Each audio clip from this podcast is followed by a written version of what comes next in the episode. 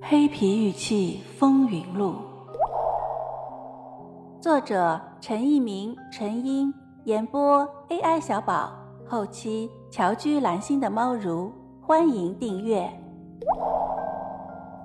第四章，为什么是黑皮玉器？第二回，无独有偶，上海的韩连国先生、钱义中先生和陈一民先生也开始了对黑皮石器的探索。他们所做的研究会不会和百越先生的结论一致呢？上海的钱义中和韩连国先生也在尝试用各种方法研究这类表面附着黑色皮壳的雕塑。这两位供职于上海著名的艺术机构上海油画雕塑院，一位是文博系列的副研究员，另一位也是研究馆员。他们别具慧眼的艺术眼光。使他们一开始就对这些黑皮雕塑情有独钟。他们收藏了几十件大小不一的黑皮雕塑，其匪夷所思的造型也吸引了上海雕塑院不少雕塑家的注意。曾经发生过这样一个小插曲：上海另一位收藏爱好者陈一民先生曾经带着自己的几件藏品和钱韩两位去探讨黑皮玉器的造型艺术。恰巧遇到了上海雕塑院的著名雕塑家周长江先生。周先生观赏后大为惊叹，他当即表示希望把其中的一件黑皮雕塑翻模。这件雕塑把人类面容的五官用变形和夸张的手法刻画的刚劲有力，其艺术张力非现代思维所能表达。钱韩两位也是喜欢盘根究底的收藏爱好者。他们一直想弄明白黑皮雕塑的来龙去脉。他们用吸铁石吸过黑皮雕塑，发现它们不是天上掉下的陨铁。他们也用水煮过，发现表面的黑色不会因此掉下。至于长期盘墨露出玉色，那是以后的事情了。他们用草酸浸过，才发现，在草酸溶液的作用下，黑皮会逐步掉下，露出里面绿色或黄色的玉质。这一发现使韩连国和钱义中先生精神倍增。身处雕塑院的他们知道，不要说玉雕，就是普通的石雕，如果有二十公分以上，也是相当不错的艺术品。如此身价的黑皮雕塑，一开始怎么能作为附件赠送呢？他们也在后来的研究中委托上海博物馆对黑色皮壳做了测试。有关测试的详细情况，读者可参阅第二十九章《黑皮玉器的真伪鉴定》。这个测试结果和百越先生在北京的测试结果基本相吻合。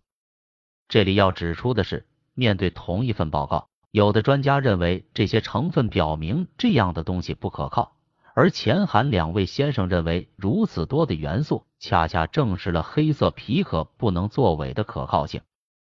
在百越先生和钱义中、韩连国先生的两份报告中，都标出了有较高的锰的成分。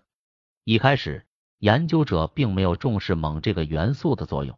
锰究竟会对黑皮雕塑起到什么样的作用呢？这不得不从这些收藏爱好者对黑皮成因所做的长期的孜孜不倦的探讨和研究说起。正当韩连国先生和钱义中先生为黑皮的化学组成忙碌时，上海的陈义民先生也没有闲着，他正和女儿在认真的思索着黑皮是如何附在玉器上的。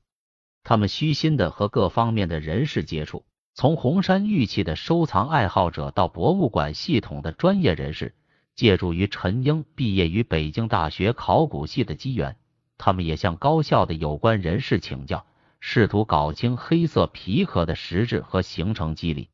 有一点已经越来越明白。黑色的皮壳不是我们习惯上了解的沁色，沁色经过盘磨只会变色而不会消失，而经过较长时间的盘玩，北京和上海的朋友们已经知道黑色的皮壳会掉色，这就更引起了他们的兴趣。